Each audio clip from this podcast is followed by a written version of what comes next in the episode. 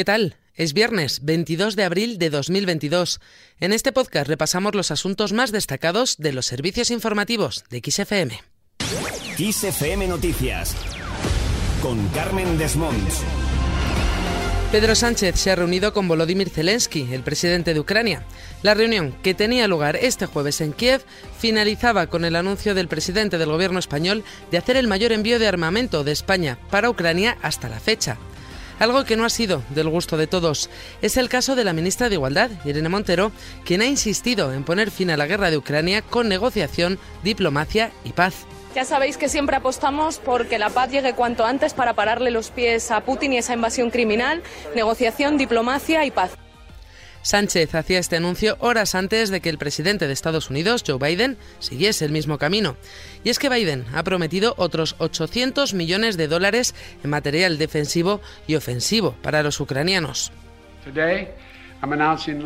Hoy anuncio una nueva ayuda de 800 millones de dólares para ayudar a Ucrania a luchar en el este, en la región del Donbass. Este paquete incluye artillería pesada, docenas de obuses y 144.000 rondas de munición para usar en esos obuses. También incluiremos más drones tácticos. Junto con este mensaje, Joe Biden ha desmentido al presidente ruso Vladimir Putin, que aseguraba que Mariupol ya había caído ante el ejército de Rusia, por lo que cancelaba el asedio a la planta metalúrgica Azovstal, el último foco de resistencia. Este punto también ha sido negado por el alcalde de la ciudad portuaria, Vadim Boichenko. La ciudad fue, es y sigue siendo ucraniana hoy, porque hoy nuestros valientes guerreros, nuestros héroes, están defendiendo nuestra ciudad tanto como sea posible. Entonces no importa qué declaraciones se hagan en Rusia, la ciudad es y será ucraniana. Hoy evacuar a los civiles de Mariupol de la planta de Azovstal es imposible, porque pedimos un alto el fuego estable.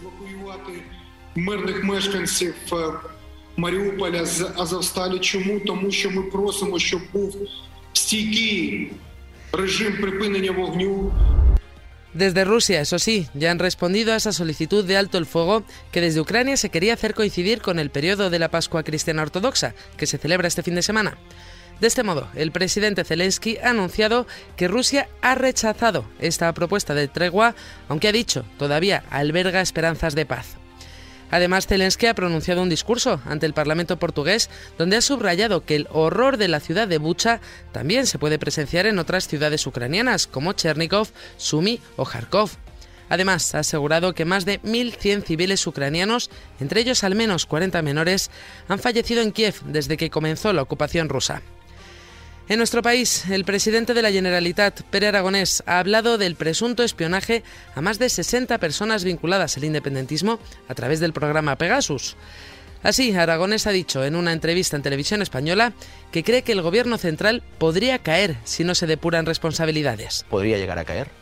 De hecho, si no hubiera determinadas circunstancias específicas de los últimos, de los últimos años de la política catalana y de la política del Estado, en gobiernos de nuestra latitud, en gobiernos de nuestro entorno europeo, un caso de estas características llevaría quizá a la caída de algunos miembros del gobierno y, si no se da una respuesta adecuada, del conjunto del gobierno.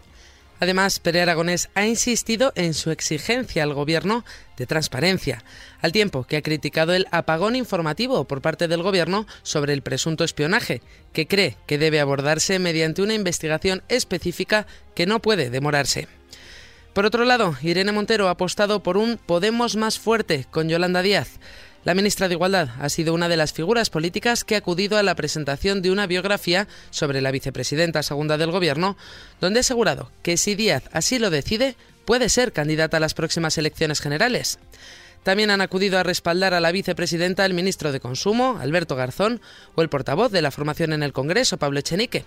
Además, el exdiputado socialista Eduardo Madrid ha subrayado que la también titular de Trabajo le cae muy bien y no es el único del PSOE al que le gusta. Yolanda Díaz, por su parte, ha querido centrar su discurso en el libro que se ha escrito sobre su vida y en sus planes de futuro. Así, ha asegurado que su máxima prioridad es el avance social, de lo que ha puesto como ejemplo la mesa de diálogo social que se va a celebrar hoy con el fin de buscar la clave contra la precariedad con la que muchos jóvenes viven su acceso al mundo laboral. Y es que el Gobierno ha anunciado la próxima regulación del Estatuto del Becario. Estoy centrada en la acción de gobierno, eh, completamente volcada, ¿no? Estos días, mañana mismo, empezamos con otra mesa de diálogo social que nos hace pues bastante eh, ilusión porque va a abordar un nuevo tema que es muy importante, que tiene que ver con la precariedad en las personas más jóvenes y esto es de lo que me ocupo y en lo que voy a seguir todos estos días. Cambiamos de asunto y nos vamos a Asturias, sobre la que ha hablado la ministra de Sanidad, Carolina Darias.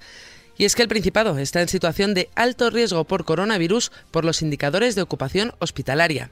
Según Darias, se trata de un escenario previsto en este periodo de transitoriedad.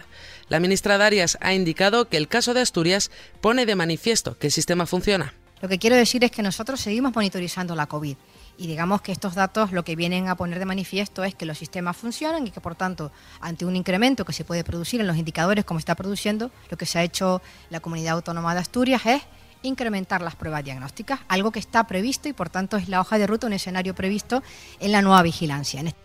Más cosas, el ex vicesecretario de Comunicación del PP, Pablo Montesinos, ha renunciado formalmente a su acta de diputado en el Congreso.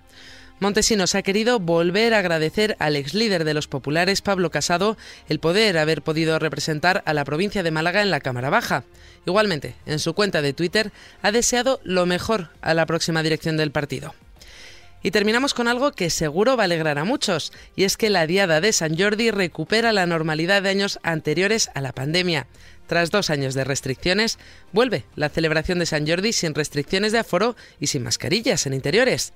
Esto se ha traducido en gran número de iniciativas de todo tipo por parte de instituciones, entidades, museos o librerías. Con esto lo dejamos. Recuerda que la información continúa actualizada puntualmente cada hora en los boletines de XFM en directo. Adiós.